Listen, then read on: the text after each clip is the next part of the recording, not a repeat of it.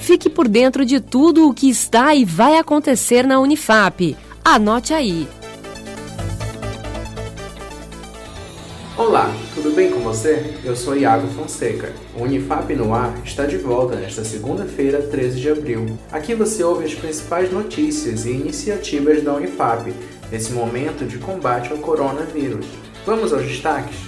Diante da pandemia do novo coronavírus, projeto de extensão da Unifap desenvolve ações comunitárias em Macapá. A nossa repórter Letícia Morim tem mais informações. Olá, Iago, é isso mesmo. O projeto de extensão Assistência Técnica em Arquitetura e Urbanismo, o ATAL, desenvolve ações comunitárias com orientações e sugestões de projetos. A ideia é atender às necessidades de famílias de baixa renda assistidas pelo Centro de Atividades Sociais da Periferia, o CASP. E no contexto da pandemia do Covid-19, o projeto proposto pela equipe do ATAL é o Lavatório nas Pontes, com o objetivo de expandir a rede de abastecimento de água nas residências em área de ressaca no bairro Congós. E para execução, o projeto busca apoio financeiro de instituições. Obrigado pelas informações, Letícia.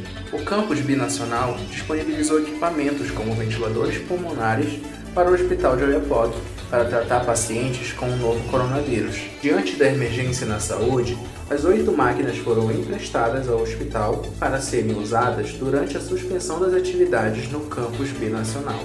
A Unifap continua atendendo remotamente a comunidade e, para auxiliar os trabalhos, os servidores utilizam de ferramentas online o repórter Adam Vieira fala um pouco pra gente. A Unifap permanece com as atividades presenciais suspensas, mas o trabalho agora é online. O serviço Conferência Web da Rede Nacional de Ensino e Pesquisa possibilita a comunicação entre dois ou mais servidores da Unifap de forma online a ferramenta pode ser utilizada por técnicos e docentes da Unifap por login e senha do CIPAC através do site conferenciaweb.rnp.br/login. Anote agora a dica de hoje para prevenção ao coronavírus. Antes de consumir ou armazenar compras de supermercado, higienize com álcool em gel as embalagens dos produtos.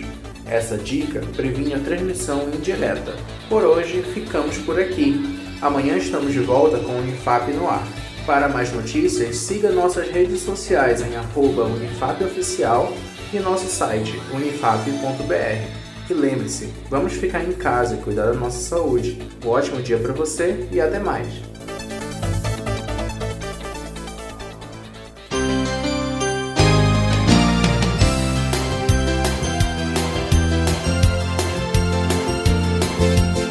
Acompanhe tudo o que acontece na Universidade Federal do Amapá através do site www.unifap.br.